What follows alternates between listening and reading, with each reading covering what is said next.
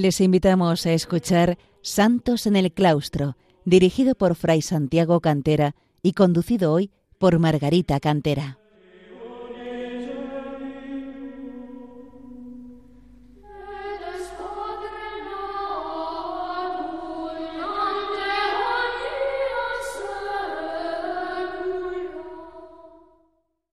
Queridos oyentes de Radio María, bienvenidos al programa Santos en el Claustro, en el que queremos acercar a los hombres de nuestro tiempo el ejemplo de tantos monjes y monjas que a lo largo de los siglos han alcanzado la santidad en su vida retirada de oración y sacrificio en el claustro de los monasterios. Ante la comunidad de los creyentes, llamados a anunciar el Evangelio y a testimoniar su fidelidad a Cristo, aun en medio de pruebas de diversos tipos, brilla la meta suprema, la Jerusalén celestial – todos nos encaminamos hacia esa meta en la que ya nos han precedido los santos y los mártires a lo largo de los siglos. En nuestra peregrinación terrena, estos hermanos y hermanas nuestras que han pasado victoriosos por la gran tribulación nos brindan su ejemplo, su estímulo y su aliento. La Iglesia, que prosigue su peregrinación en medio de las persecuciones del mundo y los consuelos de Dios, se siente sostenida y animada por el ejemplo y la comunión de la Iglesia celestial. Así empezaba el Papa San Juan Pablo II su homilía durante la misa de beatificación de doce siervos de Dios el 10 de mayo de 1998. Entre ellos estaban Maravillas de Jesús, ya Santa Maravillas, y varias religiosas mártires de la persecución religiosa sufrida en España bajo la Segunda República, entre ellas las siete religiosas salesas del Monasterio de la Visitación de Madrid, a las que dediqué hace tiempo un programa. Hoy vamos a acercarnos a otra de las monjas beatificadas ese día, la carmelita María Sagrario de San Luis Gonzaga, de Seglar Elvira Moragas Cantarero, de la que hay que destacar que fue una de las primeras mujeres que obtuvo en España el título universitario de farmacia.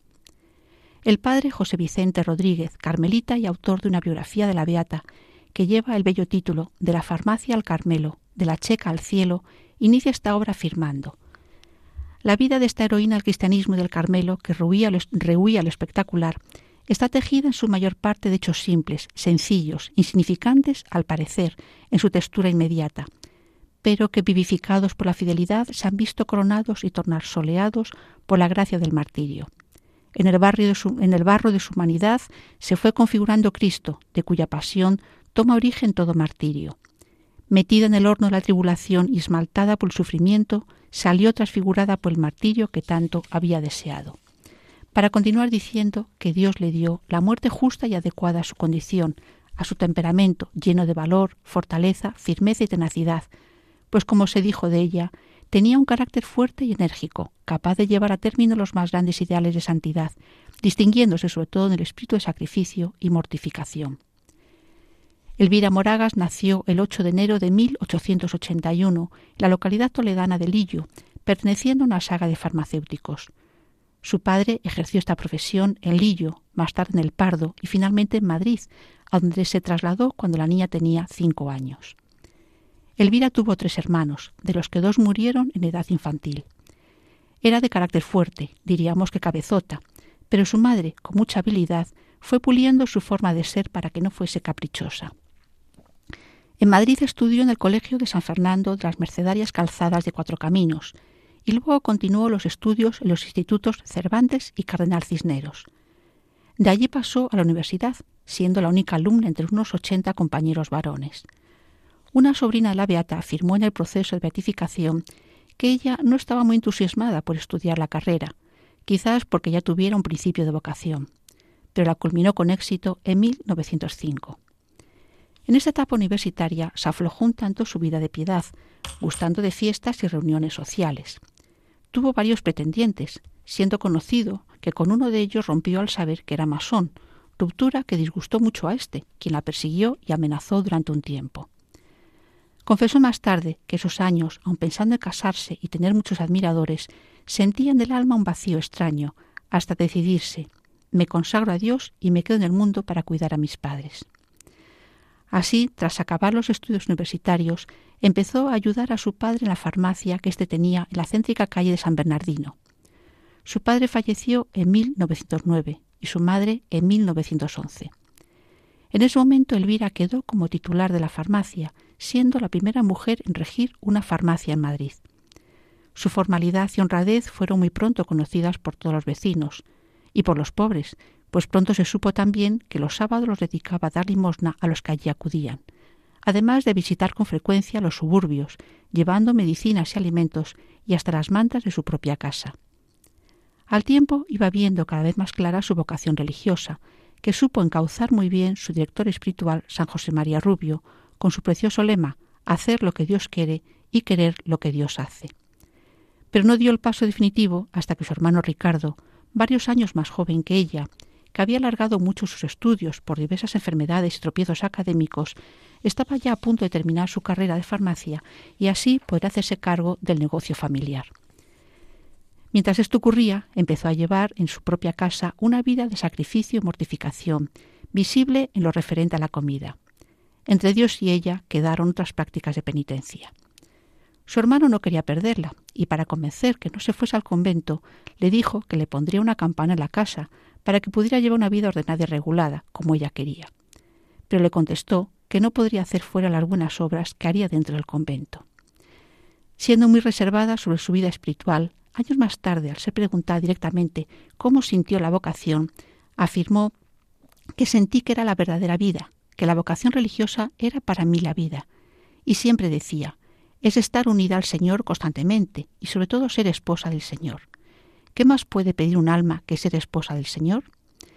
Así ingresó el 21 de junio de 1915 en el convento de Santa Ana y San José de Madrid, en la calle Conde de Peñalver, entonces llamada Torrijos, cuando tenía 34 años, una edad que algunas monjas hacía temer que no se acomodase al modo de vida conventual. Pero sí lo hizo, y cómo, hasta el heroísmo en la práctica cotidiana y hasta la entrega suprema por amor a Dios, que es el martirio. En diciembre de ese año, completado el periodo postulantado, recibió el hábito y cambió su nombre por el de María del Sagrario de San Luis Gonzaga. De su etapa de noviciado hay coincidencia en los testimonios. Se la notaba felicísima en el Carmelo, siempre alegre y fervorosa. Era de carácter muy alegre, muy amable, muy servicial y sacrificada y silenciosa. Era muy fervorosa en la piedad, cumplidora de la santa regla y constituciones, modelo de observancia. Se la veía florecer en todas las virtudes y tenía un gran espíritu de oración. Siguiendo los pasos habituales en la orden, el 24 de diciembre de 1916 hizo la primera profesión de votos simples y la profesión solemne el 6 de enero de 1920.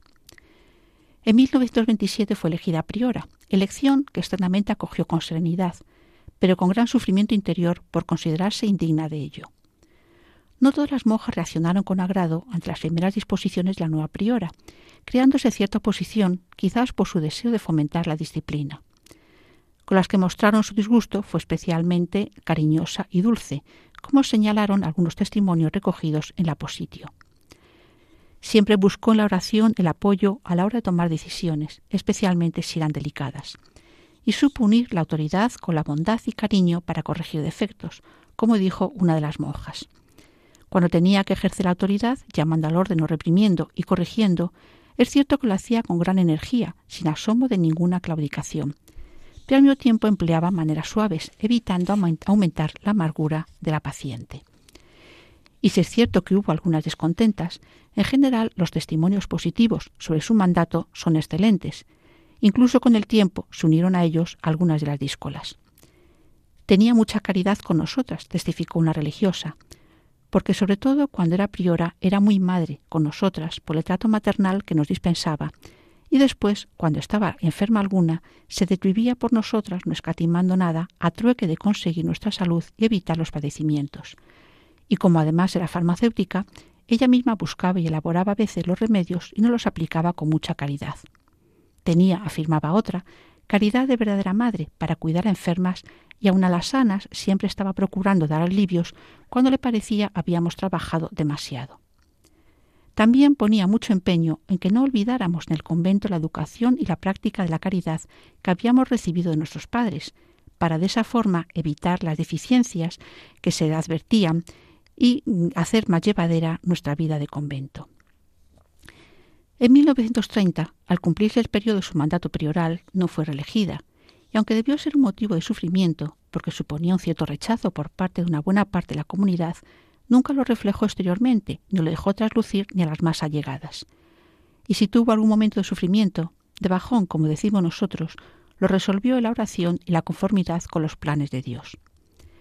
Designada maestra de novicias, uno de los cargos más delicados e importantes, indicaba una de estas que nunca les exigió una autoridad extrema, aunque comprobaron que la practicaba hacia ella, siendo muy caritativa y nos trataba con trato maternal, sin imponernos un rigor que pudiera hacernos amargo el noviciado.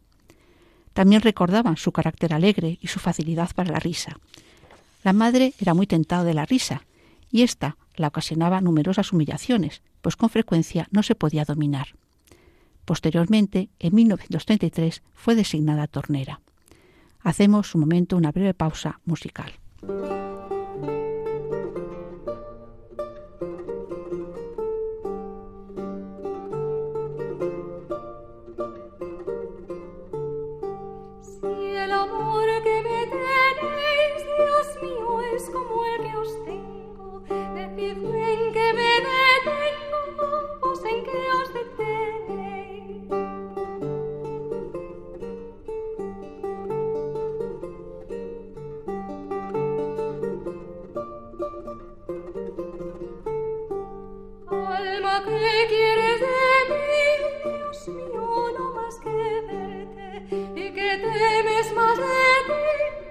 και μας δεν μου.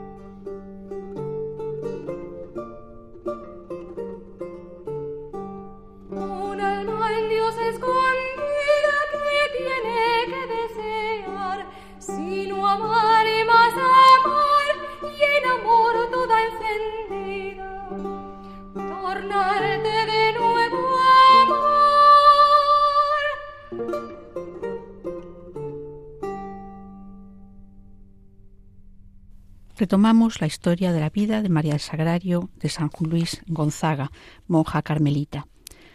Una de las hijas de la demandadera, la encargada de hacer los recados exteriores de las monjas, para poder guardar la clausura, hablaba en muchas ocasiones con nuestra beata y destaca en su declaración los consejos que le daba acerca de cómo debe ser la oración, una lección que nos puede servir muy bien para este mundo de prisas en el que vivimos silencio interior, porque muchas veces vas al sagrario y empiezas ta, ta, ta y unas tonterías, que no, que silencio. A la oración no se tiene que ir con ganas de hablar. Si el Señor lo sabe todo, todo lo que tú estás pensando, lo sabe. Pues estás pensando en el Señor, le estás mirando, le estás amando.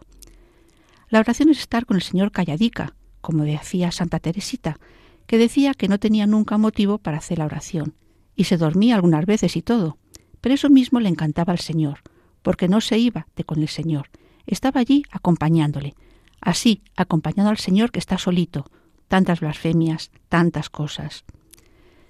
Mientras la situación política de España estaba empeorando desde la proclamación de la Segunda República en abril de 1931, con su persecución a la Iglesia que obligó, como ya hemos visto al hablar de diversos grupos de mártires, a salir de los conventos ante las amenazas vertidas y los ataques consumados. Así ocurrió también en la comunidad carmelita de Santa Ana y San José. En mayo de 1931, ante las primeras quemas de conventos, y en junio de ese mismo año, aunque en este segundo momento solo lo hicieron las novicias. En esas circunstancias el ambiente martirial se respiraba con paz y entrega a las comunidades, en concreto la de nuestra protagonista, como refleja la representación de una pequeña obra teatral que compuso una de las monjas en 1934 para celebrar el cumpleaños de la priora y que llevaba el título tan evocador de Las mártires de Santa Ana.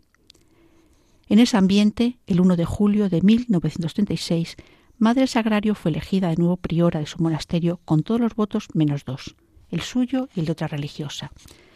Confesaba en una carta a la priora del Carmelo de la Coruña que el cargo es siempre tan enojoso, pero en estos momentos mucho más.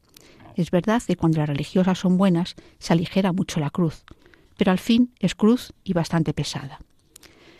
Efectivamente, la situación política era cada vez peor, y la nueva priora recordó a todas el permiso que había concedido el obispado a las religiosas que tuviesen miedo, muy lógico en aquellas circunstancias, para abandonar el convento y refugiarse en casas de familiares.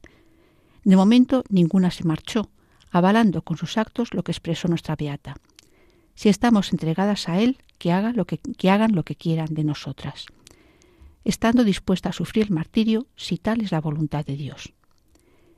El día 19 de julio, al, al fin, salieron del convento nueve religiosas, algunas casi arrastradas por sus familiares con afán de protegerlas. Pero la Beata Sagrario rehusó marchar con su hermano Ricardo a Pinto, donde él vivía, pues se negaba a abandonar a sus hijas.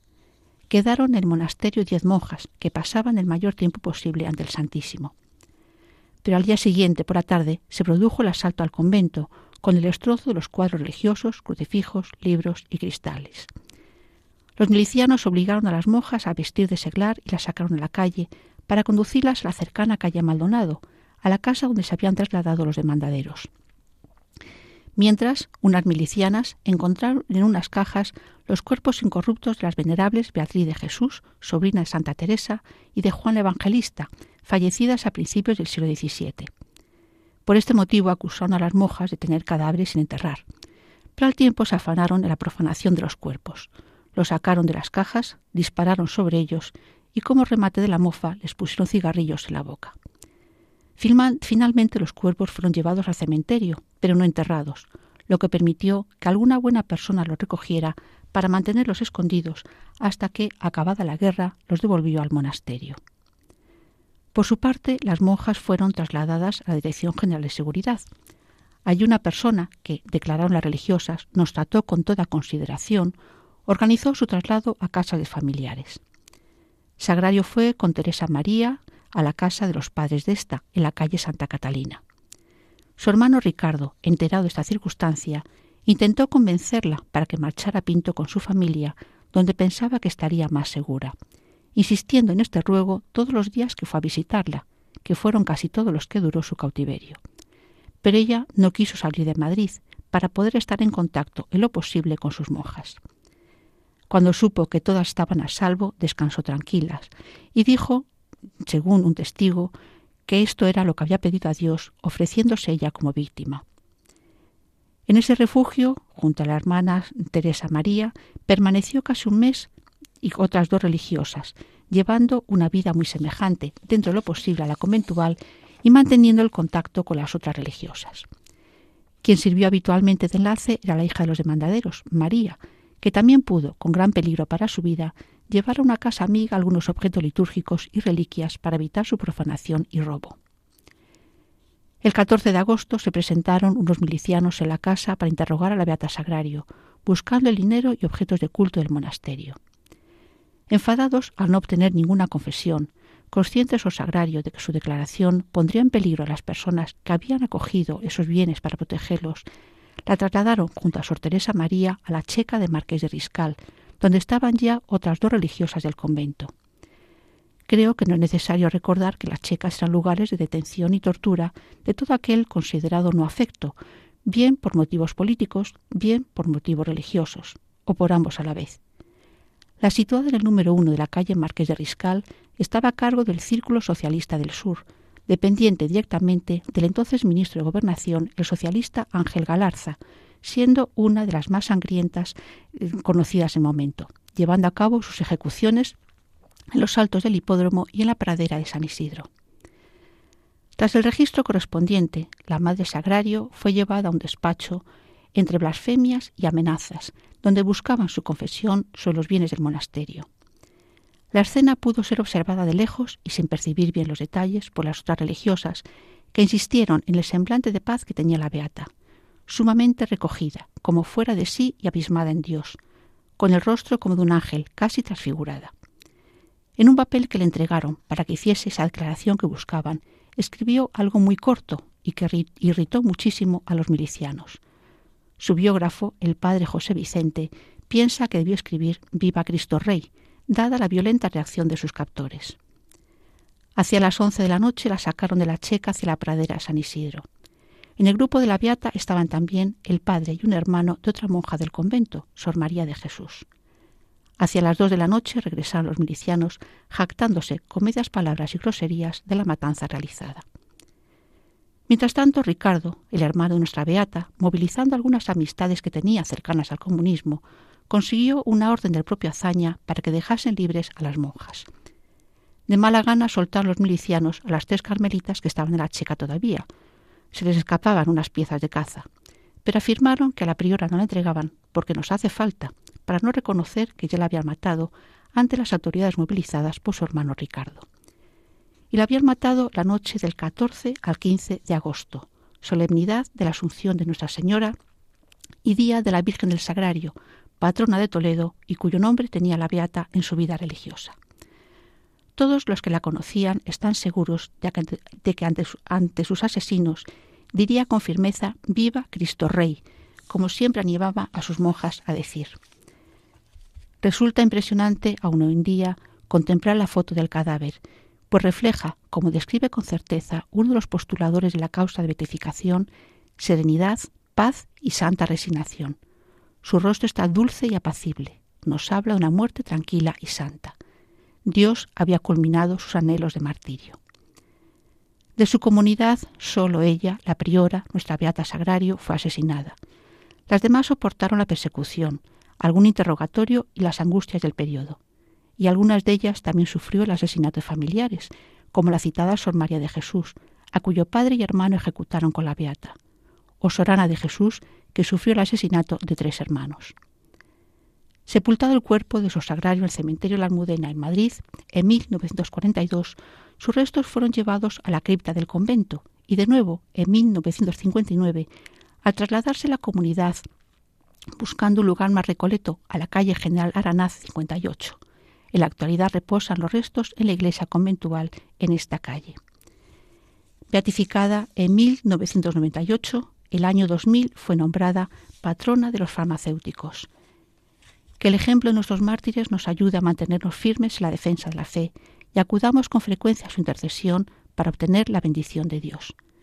Les recuerdo que pueden escuchar de nuevo este programa en el podcast así como ponerse en contacto con escrito por nosotros en el correo electrónico santosnelclaustro arroba radiomaria.es.